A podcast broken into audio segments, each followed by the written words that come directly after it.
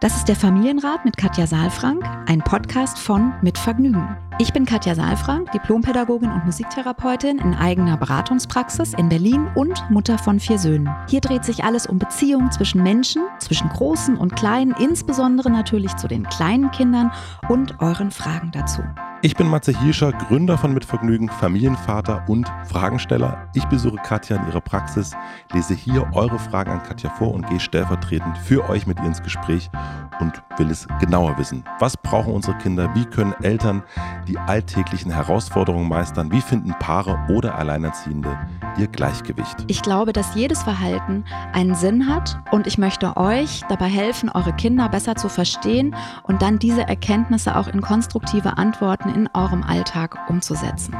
Willkommen beim Familienrat Podcast. Hallo lieber Matze, einen guten Tag wünsche ich dir. Schön, dich zu wissen in der Leitung. Hallo, hallo Katja, guten Tag, guten Tag. Wie steht's, wie geht's? Wir haben noch gar nicht eingecheckt miteinander. Nee, noch nicht so richtig. Eigentlich geht's mir sehr gut. Ich freue mich jetzt auf die, auf die Woche und auf alles, was kommt und ich bin ganz in diesem Gedanken, den ich ja auch immer äh, an meine Community weitergebe, kraftvoll in den Tag zu starten. Und ja, freue mich jetzt, freue mich richtig jetzt äh, auf deine Frage, auf das Gespräch mit dir. Und bei mir ist alles gut. Hast du denn viele Sachen äh, gerade in deinem Kalender drin stehen? Also hast du viel zu tun? Das Interessante ist, dass ich viel zu tun habe und trotzdem nicht so viel im Kalender drin steht. Oh. Also das sind ich, aber eigentlich immer dann die besten To-Dos. Ja, genau. Also es ist gerade viel kreative Arbeit, die ich mache. Es gibt jetzt zwei neue Weiterbildungen, die ich quasi neu konzipiere, auch von, von ihrem Rahmen her. So Tagesseminare online. Davor habe ich mich nämlich bisher so ein bisschen gescheut, weil ich dachte, so einen ganzen Tag irgendwie im Netz zu hängen, ist irgendwie anstrengend. Aber da ja. Corona ja nicht so viel zulässt und auch Reisen auch für die Menschen dann auch immer noch mal Zeit und auch noch mal Geld kostet und so, denke ich, ist das eine gute Alternative und das probiere ich jetzt einfach und erweitere quasi die Perspektive, die wir ja hier auch immer haben, noch mal stärker auf die pädagogischen Fachkräfte. Also Erzieherinnen, Lehrerinnen, Menschen, die in Institutionen arbeiten und die eben ja dort für Rahmenbedingungen und auch für das Füllen dieser Rahmenbedingungen mit Bindung und Beziehung eigentlich verantwortlich sind. Und das macht mir gerade viel Freude. Und dann sitzt du da quasi, also kann ich mir das vorstellen, und überlegst dir, wie kann so ein Tag gestaltet werden. Du nimmst dir Erfahrungswerte aus anderen Kursen. Du hast ja schon so einiges an Erfahrung gesammelt. Also, ne, ob das jetzt Kinder besser verstehen ist, eins, zwei, drei mhm. oder die mhm. Sommerakademie und guckst dann, wie könnte so ein ganzer Tag ablaufen, damit es irgendwie voll ist, aber nicht zu voll ist, Interaktion genau. und so weiter stattfinden kann. Also es ist so, dass ich ja sehr gerne mit Präsentationen arbeite. Also alle, die die Kurse gemacht haben, wissen, dass da immer, es gibt immer Folien, aber wir mhm. eben auch die Möglichkeit haben, viel uns auszutauschen und eben auch virtuell Gruppenerfahrungen zu machen. Das ist auch so ein bisschen aus dem Lockdown raus entstanden, weil ich musste jetzt in den letzten beiden Jahren schon die, also immer das zweite Wochenende der äh, BBFB-Ausbildung, der Beraterausbildung, musste ich online halten. Und mhm. da war dann die Herausforderung, ein ganzes Wochenende online zu gestalten. Und da ich für meine Praxisseminare, also für die Praxiserfahrungen oft nur einzelne Folien nutze und mich da nicht so durchleiten lasse von einer kompletten Präsentation und da eben viel im Raum auch stattfindet mit Körper und mit im Echtkontakt sozusagen, war das eine Herausforderung und ist das aber ganz gut gelungen. Und es gibt ja jetzt auch dann verschiedene Programme, die eben auch mehrere Räume anbieten. Ja. Also wo man dann eben auch kleine Gruppen bilden kann und auch Gruppenerfahrungen online machen kann. Und ich habe das Gefühl, dass ich mittlerweile auch mit Gruppen im Echtraum so erfahren bin, dass ich das auch, auch virtuell sehr gut hinbekomme. Also gerade bei KBV haben wir ähm, ja auch immer wieder, das sind ja Eltern auch, die diese Kurse machen, neben Fachkräften. Und da sind immer wieder eigene Fragen und äh, da ist also das sind ist unheimlich berührend, was da auch in virtuellen Gruppen dann, obwohl man eben ja nicht mit dem Körper im gleichen Raum ist, was da für eine Energie in so einem virtuellen Raum stattfindet. Und das genau übertrage ich jetzt auf Tagesseminare mit entsprechenden Fachkollegen. Da geht es dann eben auch nochmal um, um Themen, also wie äh, auffälliges Verhalten von Kindern zum einen lesen und zum anderen eben auch, wie kann ich bindungs- und beziehungsorientiert auch in Institutionen arbeiten, weil oft so die Frage entsteht, ja, geht es überhaupt und kann ich mich überhaupt, weil so die Idee entsteht, dass man bindungs- und beziehungsorientiert nur sein kann im Einzelkontakt. Aber ja. das ist ja eine Haltung letztlich und. Das ist eine Haltung, ja, glaube ich auch. Mhm. Genau. Und das dann eben auch zu übersetzen, aber das auch konkret mal wirklich zu machen, welche Rahmenbedingungen haben eigentlich die Fachkollegen, also Erzieherinnen und Erzieher und auch die Schule ist ja ein schwieriges System. Das haben wir ja auch immer hier wieder schon mal besprochen und da auch in eine eigene Verantwortung zu kommen, seinen eigenen Raum zu gestalten und es eben Freiräume zu schaffen für die Qualität der Verbindung.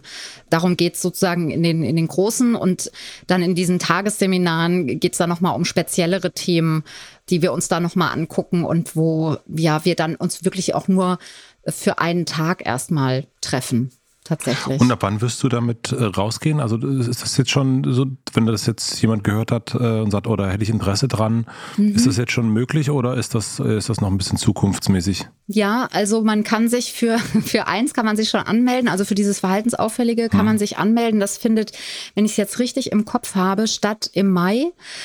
Und die anderen. Das geht also, über deine Webseite oder? Genau, ja. über die Webseite. Da gibt's einen Reiter, der in die, in die Aus- und Weiterbildung leitet und da stehen auch die KBV-Sachen und die große Ausbildung, mhm. Beraterausbildung. Und da steht jetzt eben auch dann dieses Modul, was man eben buchen kann, wo es dann um die Auffälligkeiten geht. Ähm, Hast du einen Namen dafür, wie das Modul heißt schon? Also ja, warte. Und zwar heißt das auffälliges Verhalten und bindungs- und beziehungsorientierte Pädagogik in Kita, Schule und zu Hause. Das ist okay. das Große, mhm. ja. Und dann die anderen beiden, die Tagesseminare, da geht es um die bindungs- und beziehungsorientierte Eingewöhnung in Kita und Kleingruppen. Also da mhm. haben wir ja auch schon oft drüber gesprochen, wie wichtig das Voll. ist, Sicherheit zu haben und dass eben Eltern da ja oft außen vor sind und Erzieher dann auch häufig die Idee haben, dass Eltern stören und das ist ja ein, ein fataler Irrtum, weil Kinder binden sich ja immer im Kontakt mit den Eltern. Und deswegen würde ich mich dem Thema gerne zuwenden. Und auch ein wichtiges Thema, das ist das zweite, das kann man aber noch nicht buchen. Also die Eingewöhnung kann man auch schon buchen, aber die, mhm. das zweite Tagesseminar wird um Elterngespräche gehen. Also wie kann ich äh, aus den Institutionen heraus eine gute Beziehungspartnerschaft zu Eltern halten, aufbauen? Wie kann ich konstruktiv Gespräche führen?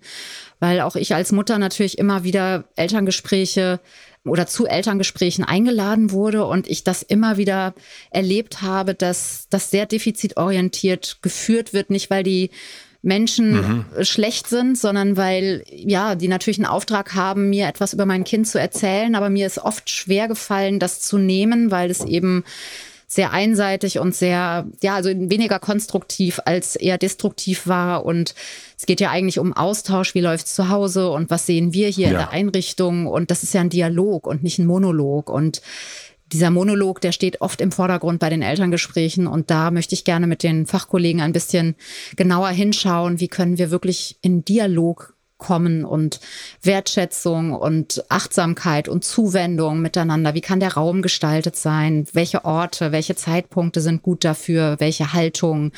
Und ja, auch eine Verantwortung zu haben, weil letztlich bin ich ja Mutter und komme zu jemandem, der eigentlich mir einen Rahmen bietet für ein Gespräch und nicht umgekehrt. Und da wirklich das auch ernst zu nehmen und da die Fachkollegen zu begleiten in eine verantwortungsvolle Führung auch an dieser Stelle. Super Ideen. Also ja. voll gut, dass du die, diese Workshops machst. Voll gut. Ja.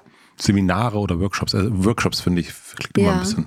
Ja, also ich bin auch sehr ne? gespannt und bin da, deswegen stehen nicht so viele Termine bei mir im Kalender, aber ich bin auch, muss ich sagen, trotzdem, also ich habe so Beratungstage dann auch, wo die dann auch relativ voll sind oder auch ja feste Termine, so wie wir, ne, dass wir uns dann treffen und jetzt ist es dann immer schön, sich von der anderen Seite nochmal damit zu beschäftigen, weil alles, was wir besprechen, ja auch immer Einfluss hat auf das, was wir ansonsten tun. Ja, so. Ja, voll. Und mhm. das läuft einfach gerade sehr schön zusammen. Insofern habe ich viel zu tun, zu denken, zu fühlen, einzuordnen, zu, auf Papier zu bringen und in die Welt zu bringen.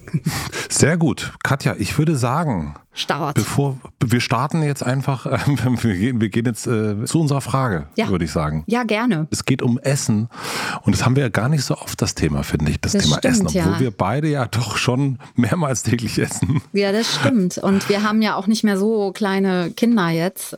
Aber das Essen ist immer ein Thema, aber es ist natürlich unterschiedlich, wenn man für sich nur Verantwortung übernimmt, ja. ähm, als wenn man dann auch Verantwortung bei, bei den Kleinen, bei den Kindern spürt. Und ich glaube, darum wird es jetzt auch gehen. Ich bin sehr gespannt.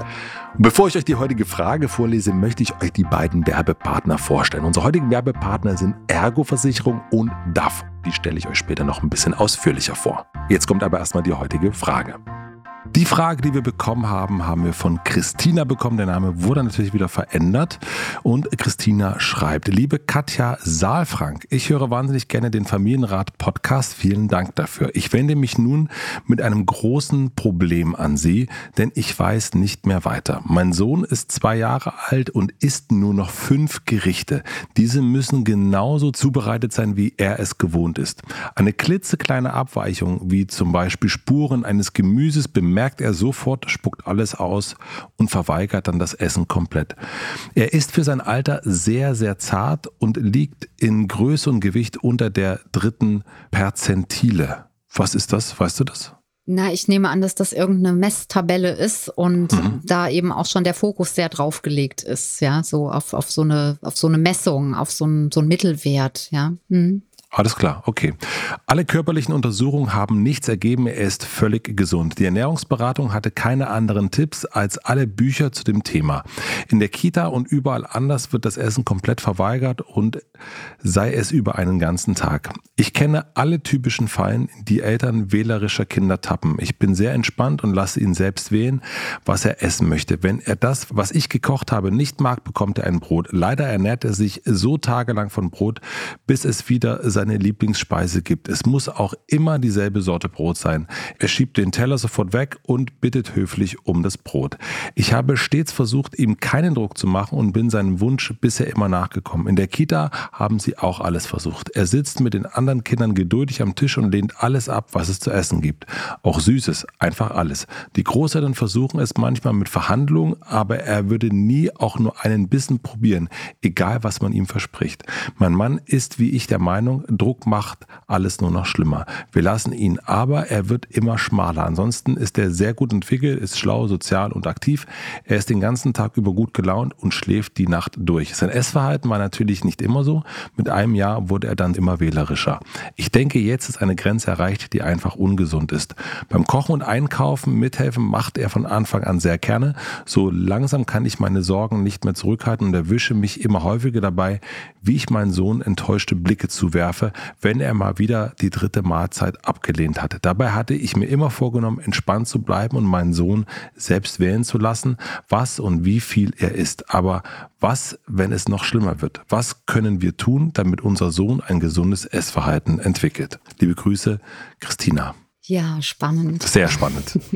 Ich bin wirklich richtig gespannt, was du sagst. Ja, ich bin auch gespannt, was du sagst, weil Essen ist ja eine sehr persönliche Sache auch. Ne? Also mhm. mit Essen übertreten wir selbst ja oder, oder überwinden wir selbst ja auch körperliche Grenzen, indem wir etwas zu uns nehmen. Ja, also mhm. deswegen ist es sehr persönlich und ich habe im Laufe meiner Beratungstätigkeit auch immer wenn, also gar nicht nur beim, bei diesem Thema konkret, wenn Menschen mit diesen Fragen kamen, sondern immer wieder festgestellt, dass jeder auch sowas wie eine Essgeschichte hat. Mhm. Und auch Essen ja immer, mm, oder in der Vergangenheit zumindest hoffe ich, es, ich weiß, dass es das auch in, in Kitas unter Umständen auch immer noch mal wieder gibt. Siehst du, das wäre vielleicht auch noch mal ein Thema, ja, für ein Tagesseminar.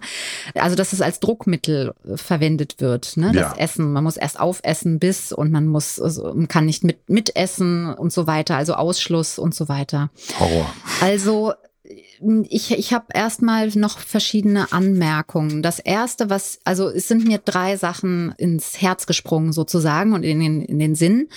Das erste, mein Sohn ist zwei Jahre alt und isst nur noch fünf Gerichte. Da habe ich jetzt so überlegt, wie viele Gerichte esse ich denn? Mhm. Die Woche hat ja auch nur fünf Tage.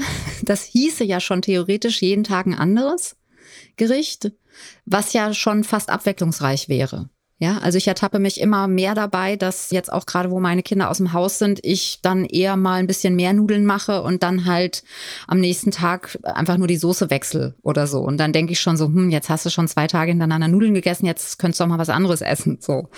Also ich weiß nicht, ob du weißt, was ich meine, aber fünf Gerichte klingt für mich jetzt erstmal nicht so wahnsinnig bedrohlich.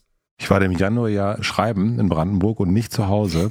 Und ich habe gerade nach, ich habe gerade mal so nachgedacht und ich muss zugeben, es waren, es waren vier Gerichte, ja. die ich gegessen habe, einfach die ganze Zeit. Entweder Eintopf, Nudeln, mhm. früh Müsli und Abend ein Brot. Was ich jetzt ein bisschen verhindern möchte und weshalb ich auch jetzt nochmal meinen Satz von eben zurücknehme ähm, und ihn nochmal verändere, ist, ich möchte verhindern, dass Christina jetzt das Gefühl hat, dass wir das bagatellisieren oder nicht ernst nehmen. Ja. Nee, nee, aber ich, also dieses Nachdenken darüber, wie viel ist das eigentlich? Also so, das ist. Ähm das, das ist spannend, ne? So nochmal so mhm. zu gucken. Und deswegen würde ich nochmal eher nicht sagen, es, ich halte es nicht für bedrohlich. Das ist vielleicht schon fast zu viel und auch damit könnte man ja fast schon schließen, ja. Das mhm. will ich gar nicht sagen, sondern was ich eigentlich meinte, ist, was haben wir für eine Erwartung? Also was ist das für eine mhm. Erwartung, die wir haben, was und wie Kinder mit zwei Jahren Essen zu sich nehmen? Ja, das ist so die eine Frage, die ich habe und die ich gerne so als Anmerkung einfach mal stehen lasse jetzt so am Anfang. Und dann gibt es noch weitere Sachen, die mich, die mich hier angesprungen haben, zum, nämlich auch dieser Satz, er ist völlig gesund. Ja. Also es ist einfach erstmal eine gute Nachricht, Christina. Er ist völlig Absolut. gesund. Ja, mhm. so das und das ist ja jetzt nichts, was wir dir in den Mund legen, sondern das ist ja etwas, was du wahrscheinlich mit dem Arzt abgeklärt hast oder was was einfach ein Fakt ist, ja. Und dann das dritte, was mir noch in den Sinn gesprungen ist, ist diese Frage, was wenn alles noch schlimmer wird?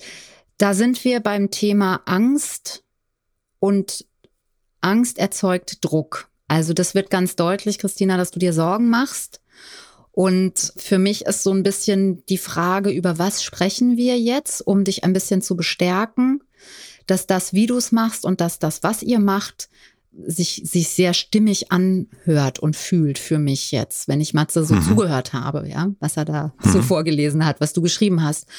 Und diese Frage, aber was, wenn es noch schlimmer wird, das ist, da wird es so ganz deutlich, dass Angst eben ein Gefühl ist, was etwas vorwegnimmt. Also, ne, Christina hat jetzt schon Angst vor etwas, was passieren könnte. Also sie hat mhm. Angst vor einem Schmerz in der Zukunft. Ja. Mhm. Und vielleicht sich nochmal klar zu machen, dass es vielleicht gut ist, da achtsam zu sein. Das machen die beiden ja auch. Also sie beschreibt ja auch, dass ihr Mann genauso der Meinung ist, dass Druck da nicht angebracht ist. Und dass es vielleicht jetzt einfach tatsächlich ausschließlich darum geht, mit sich selbst zu arbeiten, diesen Druck und die Enttäuschung und die Erwartung nochmal neu zu justieren, so dass eben der enttäuschte Blick nicht kommt oder nicht so dolle kommt oder nicht so oft kommt, ja und dass der Druck oder diese, diese Angst, die jetzt so aufsteigt, dass die nicht so präsent wird, weil die macht natürlich trotzdem Druck. Ja. Ja, und dann wird es eben schwierig auch, weil dann ist unter Umständen alles das, was wir tun, eben durchzogen und gefärbt von Angst und eben dann doch von Druck und immer mit dieser, mit dieser Botschaft, der Aufforderung, ach bitte ist doch, ach bitte mach mir doch nicht so viel Sorgen, ach bitte mach es doch anders. Und dann dürfen wir nicht vergessen, ne, das Kind ist jetzt zwei. Und das heißt, da steht die Autonomie auch im Vordergrund. Und Menschen entscheiden sich grundsätzlich gerne selbst für Dinge und für das, was sie tun und was sie nicht tun und wollen nicht überredet werden. Und wenn sie in der Autonomiephase sind und noch so jung sind, dann und sich das gerade entwickelt, dann äh, kommt das ja noch mit dazu. Und dann wird es nämlich nicht mehr nur ein Essensthema, sondern dann wird es auch ein Machtthema und ein Kampffeld. Ja, und das will ja Christina verhindern und deswegen wäre es gut, wenn wenn da ja, wenn wir da noch mal so ein bisschen gucken, wie können wir jetzt da so ein bisschen Entlastung schaffen. Wir machen eine klitzekleine Pause. Ich möchte euch die beiden Werbepartner vorstellen. Unsere heutigen Werbepartner sind Ergo Versicherung und DAF.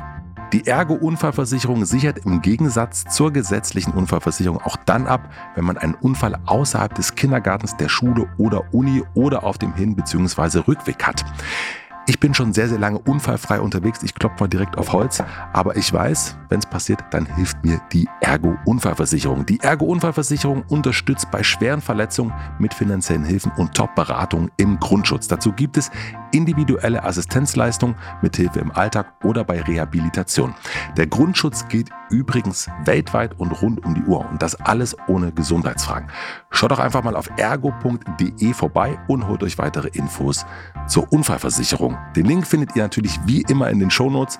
Vielen herzlichen Dank an die Ergo Unfallversicherung für die Werbepartnerschaft. DAF setzt sich seit Jahrzehnten für einen Schönheitsbegriff abseits von Kleidergröße, Hautfarbe und anderen Äußerlichkeiten ein, ganz egal in welchem Alter. Bereits 2004 wurde deshalb das DAF-Projekt für mehr Selbstwertgefühl ins Leben gerufen. Das Ziel, Kinder sollen früh lernen, einseitige Schönheitsideale zu hinterfragen, um ein stärkeres Selbstwertgefühl und eine positive Beziehung zum eigenen Körper zu entwickeln. Dafür stellt DAF kostenlos von Experten und Expertinnen entwickelte Materialien zur Verfügung, auch für uns Eltern. Der Elternleitfaden, mit dem Mütter und Väter anhand konkreter Übungen das Selbstwertgefühl ihrer Kinder stärken können, gibt Tipps und Infos und Übungen zu einer Vielzahl an Bereichen wie Body Positivity, Body Talk, Kommunikation zwischen Eltern und Kindern, Mobbing und dem besonders aktuellen Thema soziale Medien. Alle Übungen und Tipps zielen darauf ab, uns Eltern dabei zu unterstützen, das Selbstwertgefühl und die positive Beziehung zum eigenen Körper unserer Kinder zu stärken. Dieser Elternleitfaden steht euch kostenlos und ohne Anmeldung zum Download zur Verfügung. Ihr findet den Link wie immer in den Shownotes. Vielen herzlichen Dank an unseren Werbepartner DAF. Und nun zurück zur Folge. Und du sagst aber, damit ich das richtig verstehe, solange, also sie sagt ja, das Kind ist gesund. Mhm. Deswegen gibt es hier eigentlich erstmal keine Bedenken. Also ich will das einfach nur in den Vordergrund nochmal stellen, weil mhm. die, die, der Text, den du gelesen hast, die E-Mail ist ja sehr, also nicht sehr, aber ist lang, ne? Und, und erzählt mhm. einiges. Mhm. Und es ist so ein, so fast so, ist ja ein sehr kurzer Satz, ein sehr, es klingt so ein bisschen wie so ein Nebensatz. Und eigentlich ist das ja aber die Frage. Also, das ist ja die Hauptsache erstmal. Ist es gesund? Ist er mhm. gesund? Ist es gefährlich oder nicht? Also ich habe es einfach sehr oft erlebt, dass Kinder sehr zart sind, sehr schmal sind und dass man sich dann auch Sorgen macht. Und trotzdem habe ich den Eindruck, dass jetzt aus dem, was ich hier gelesen habe und wenn ich hier höre, er ist gesund, dann finde ich, ist das erstmal eine sehr gute Nachricht und kann man damit auch von da aus dann nochmal gucken, wie können wir gucken, dass wir es erhalten und nicht die mhm. Sorge davor haben, wie ist es, wenn es jetzt noch schlimmer wird. Nun gibt es ja diesen Satz, an einem gedeckten Tisch ist noch kein Kind verhungert, glaube ich, so mhm. ähnlich. Was sagst du zu dem Satz? Ja, also da ist auch immer wieder die Frage, wann und wie sagt man das, ja, und zu wem, mhm. über wen sagt man das. Also ich würde das jetzt nicht grundsätzlich äh, befürworten äh, oder sagen, ja, so ist es immer, weil ich habe ja eben schon gesagt, das Essen oder der Tisch kann auch zum Kampfplatz werden. Aber mhm. das ist meistens, oder es hört sich hier auch gar nicht so an, als ob es jetzt im Kampf ist. Ne? Es hört sich einfach. Nee, es hört sich nicht so an. Das, es hört sich an wie so was Schleichendes, mhm. jetzt so langsam, sie merkt bei sich, langsam verändert sich was. Also, das ist ja eine, scheint mir eine Familie zu sein, die sehr achtsam. Äh, bewusst mhm. ist, sehr, sehr achtsam mhm. ist und aber eben deswegen auch aus diesem Bewusstsein heraus feststellt, okay, jetzt so langsam. Mh, hm. ja, oder auch, ähm, weil man so achtsam ist, dann sieht man ja auch immer mehr und man spürt mhm. immer mehr und es kommen dann auf einmal Gedanken und dann vergrößert sich eine Sorge und dann wird es irgendwann zur Angst und dann eben doch zum Druck. Ja, ja? also mhm. ich glaube, es ist wichtig, eine Achtsamkeit zu haben und das aber auch, wie soll ich sagen, realistisch einzuordnen. Also nicht überachtsam und übervorsichtig zu mhm. sein, wobei ich nicht sagen will, dass Christina das ist. Ich sage es jetzt nur allgemein, ja. Mhm. Mm, und also was ich noch ausführen wollte, ist, dass es durchaus meistens dann, aber sind die Kinder da sehr viel älter und sind dann schon jugendlich und in der Pubertät, dann diese, wo es dann wirklich zu einer Essstörung wird, das ist ja auch nur ein Symptom dann für etwas, ja. Und da sitzen schon Kinder dann auch vor gedeckten Tischen und verweigern das Essen. Ja, mhm. aber ich will auch noch mal sagen, dass ich nicht das Gefühl habe, dass hier der kleine Mann das Essen verweigert, sondern es ist ja nicht so, dass er nichts isst grundsätzlich, sondern es ist so, dass er was anderes essen möchte.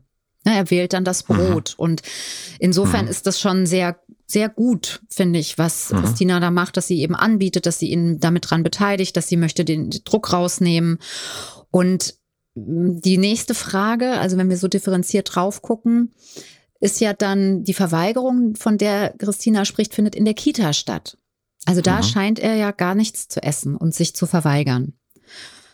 Und da weiß ich aber jetzt zu wenig. Also wir wissen ja nicht, wann findet das Essen statt, in welcher Form, in welcher Atmosphäre, wie gebunden, sicher gebunden ist er an die Bezugserzieherin oder an den Bezugserzieher.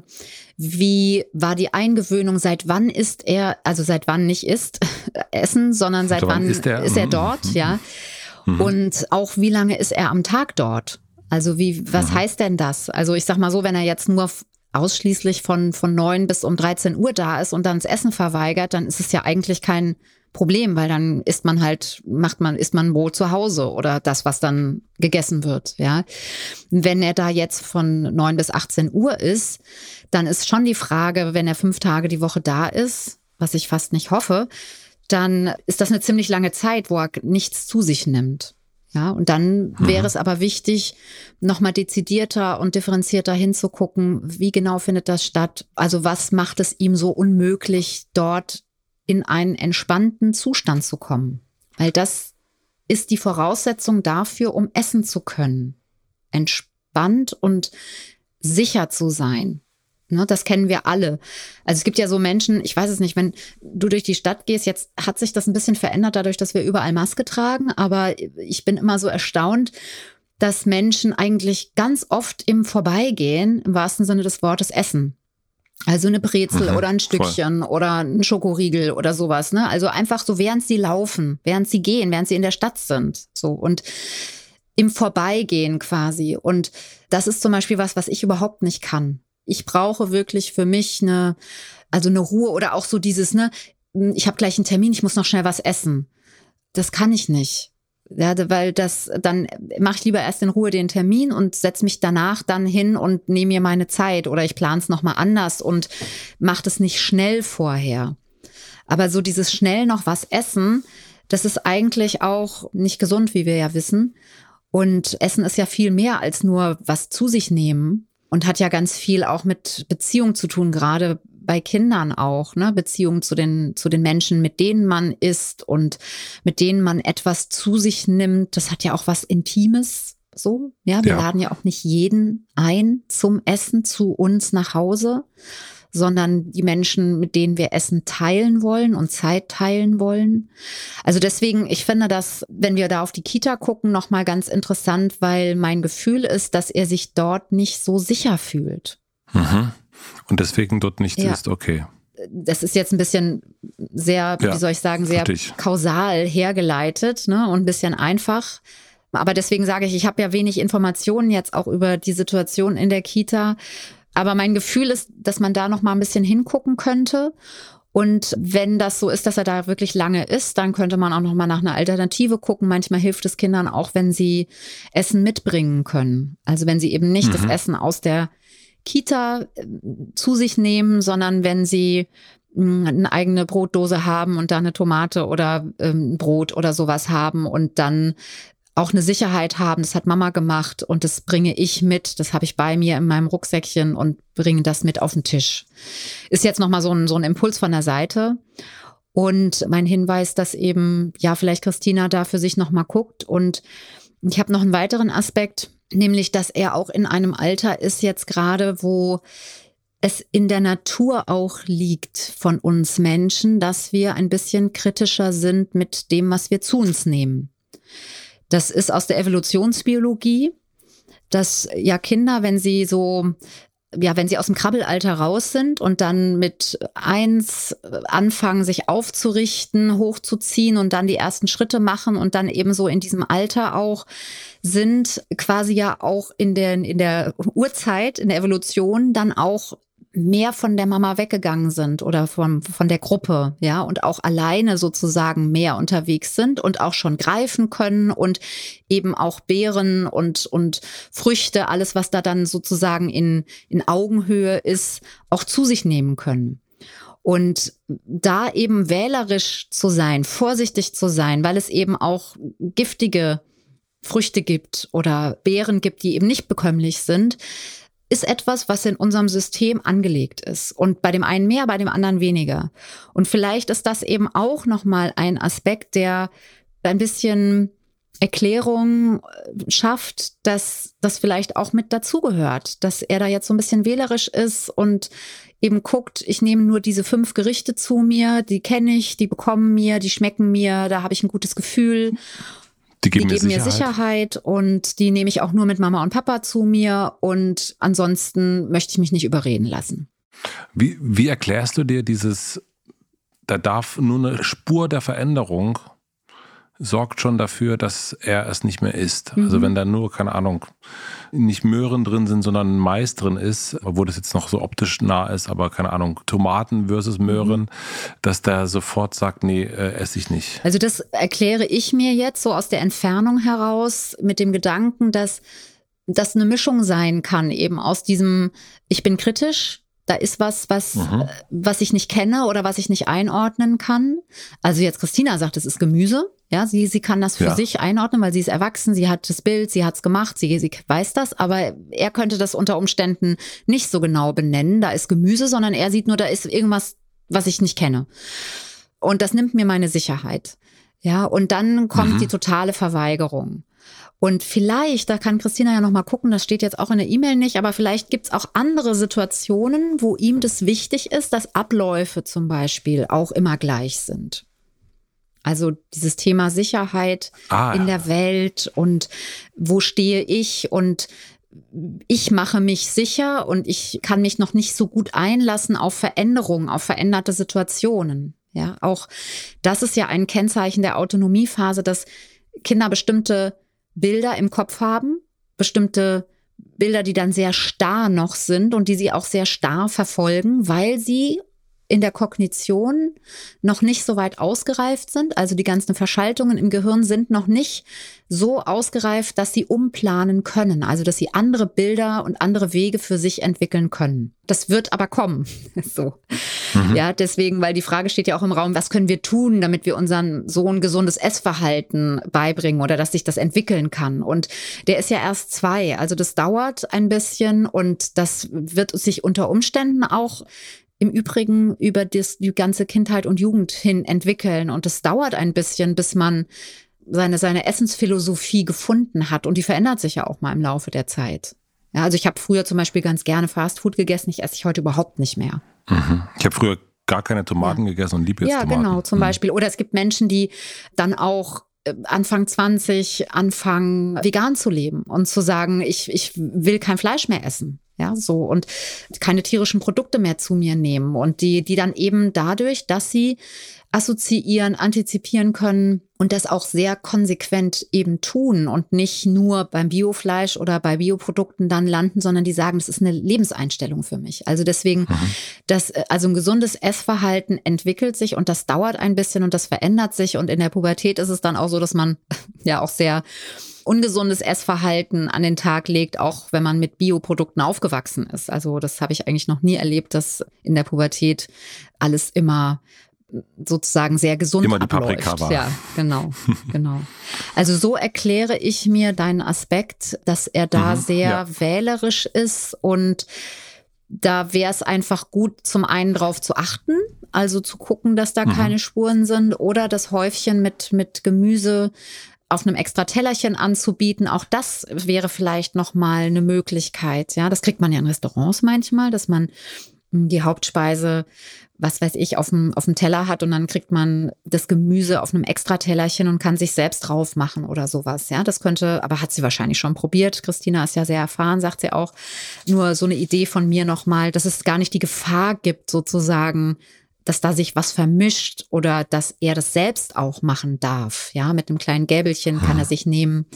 Dieses Angebot und dieses Buffet sozusagen, was man da zur Verfügung stellt, nicht zu vielfältig zu machen. Also so nach dem Motto, der Überflutung, da ist jetzt so viel zur Auswahl, sondern das, was da ist, nochmal zu portionieren und da auch einen Raum zur Verfügung zu stellen für Autonomie. Ne? Hatten wir auch jetzt gerade in einer der letzten Folgen, dass Räume für Autonomie so wichtig sind und auch, auch er ist ja mit seinen zwei Jahren mitten letztlich in der Autonomiephase und das immer wieder nicht mit der Erwartung, dass er das dann nimmt, sondern einfach zur Verfügung zu stellen, in dem Vertrauen und in der ja. Zuversicht, dass er seine Autonomie sich nehmen wird, wenn es soweit ist.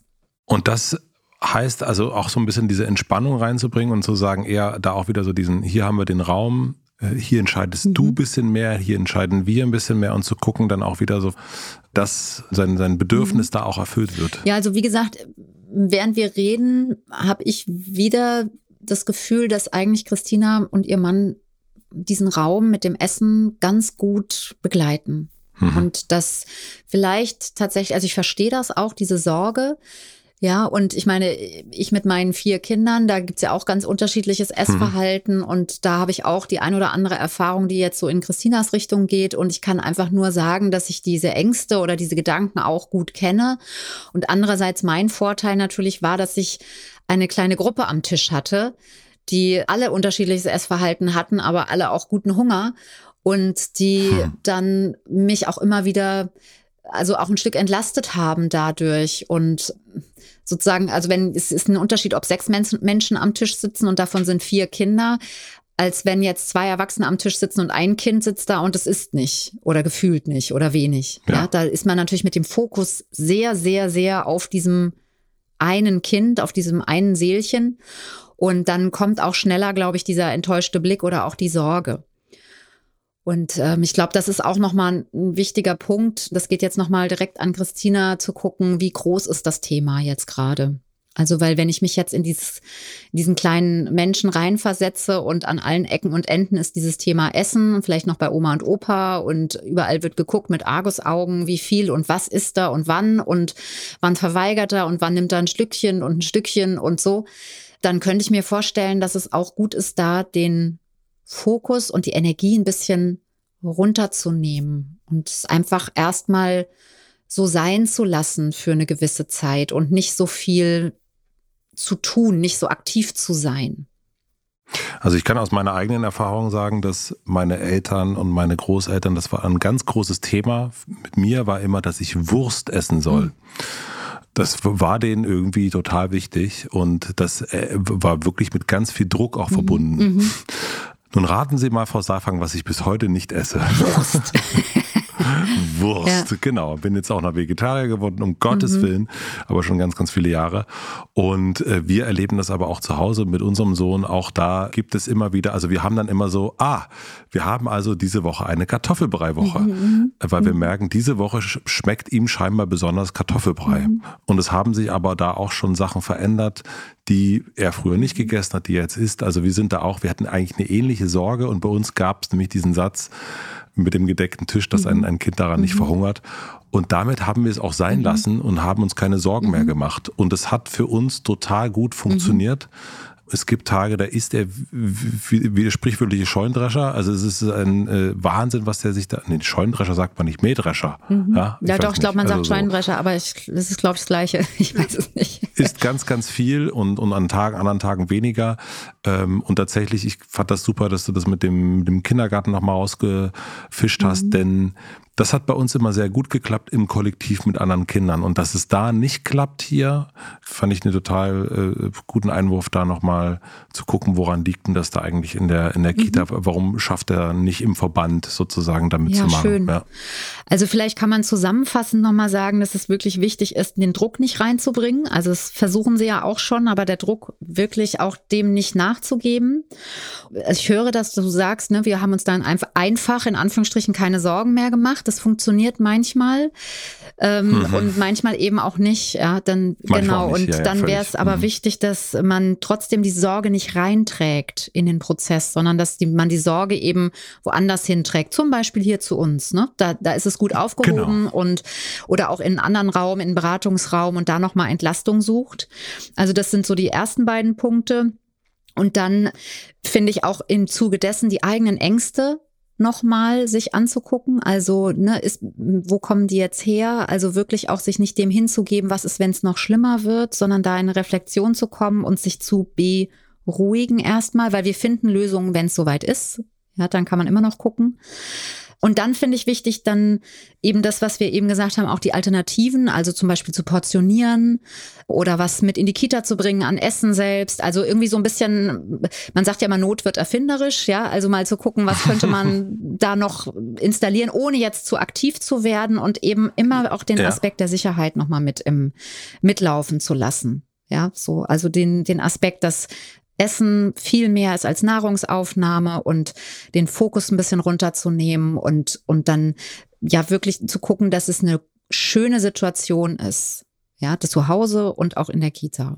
Super, ich meine, normalerweise fasse ich immer zusammen. Ich hatte so mitgeschrieben danke. jetzt, ja. danke, danke dir und, und ich äh, denke natürlich direkt nochmal äh, an, an unser Essen, Katja. Ja, oh nein, stimmt, ja, genau. Und ich habe oh, eben gerade ja. gedacht, oh, Kartoffelbrei-Woche finde ich so cool irgendwie. Ja, da ne? kann man ja richtig viel machen also, auch, ne? Ja, voll. Also dazu auch, aber Kartoffelbrei ist wirklich äh, ein, ein, das war mhm. lange bei mir komplett mhm. weg und ist wieder richtig bei uns, ist die Kartoffel ist zurück. Mhm. Äh, aber natürlich nicht auf keinen Fall, also selbst gemacht, logischerweise, ne? Nicht ja, den aus der, natürlich. Wobei der aus der Packung finde ich auch mhm. manchmal ist auch, mal, kann man auch mal machen. Ja, genau. Stimmt. Das ist vielleicht ist auch Fastfood ein bisschen. Ja. Ja, ja und ach, da fällt mir noch was ein, weil fünf Gerichte könnte man auch in sich nochmal kombinieren. Dann hat man schon ein sechstes und ein siebtes vielleicht. Also, weil wir gerade sagen, Kartoffelbrei und variieren und so weiter. Auch das kann man ja machen. Ja. Christina, ich hoffe, wir konnten dir ein bisschen helfen und äh, ja, ich fand es ja gut, du hast am Anfang auch nochmal gesagt, also auf keinen Fall lustig machen, aber ich merke das bei mir selber auch. Manchmal habe ich auch wirklich Phasen, wo ich einfach nur Nudeln und Eintopf esse und, und das, das geht ja, auch. Ja, genau, das geht auch für eine Zeit und dann, ja, also ein bisschen Leicht, Leichtigkeit, ne, wolltest du ja auch reinbringen und wir haben auch von genau. uns erzählt und so ein bisschen diese, jeder hat eine Essgeschichte, auch das könnte man ja, ihr könntet ja mal mhm. hier unter den Podcast, das fände ich ganz spannend, eure Essgeschichte mal schreiben. So, das wäre doch mal spannend zu hören, ja. Das ist äh, Unkartoffelbrei. Wollte ich auch gerade sagen, genau, weil ich werde mir nämlich jetzt diese Woche werde ich Kartoffelbrei essen. In allen Varianten. Ich stelle mir gerade vor, man, so, es gibt ja die meisten Kommentare sind immer bei Apple oder eben auch auf Instagram dann manchmal und dann, äh, wenn, wenn so bei Apple bei uns unten drunter ganz viel zum Thema Kartoffelbrei steht und die Leute einfach nicht verstehen, was ist genau, da los. Genau, die müssen reinhören, sonst verstehen sie ja. den Zusammenhang nicht, genau. Sehr, sehr schön. Dann in diesem Sinne eine schöne Kartoffelbrei-Woche euch allen und dir natürlich Dankeschön. auch. Dankeschön. Bis nächste Woche, Matze. Bis nächste ciao, Woche. Ciao, tschüss. Tschüss, tschüss. Abonniert den Podcast überall da, wo man Podcasts abonnieren kann. Wir freuen uns über Bewertungen, über Kommentare und natürlich, wenn ihr diesen Podcast einer einzigen Person weiterempfehlt. Und nicht vergessen, es gibt keine schwierigen Kinder, sondern nur schwierige Situationen und Eltern, die dann auch mal nicht weiter wissen. Das ist gar nicht schlimm. Das Wichtigste ist, dass ihr mit euren Fragen nicht alleine bleibt und euch nicht zurückzieht, sondern in Austausch geht und im besten Falle natürlich an uns schreibt. Wir freuen uns auf eure Fragen.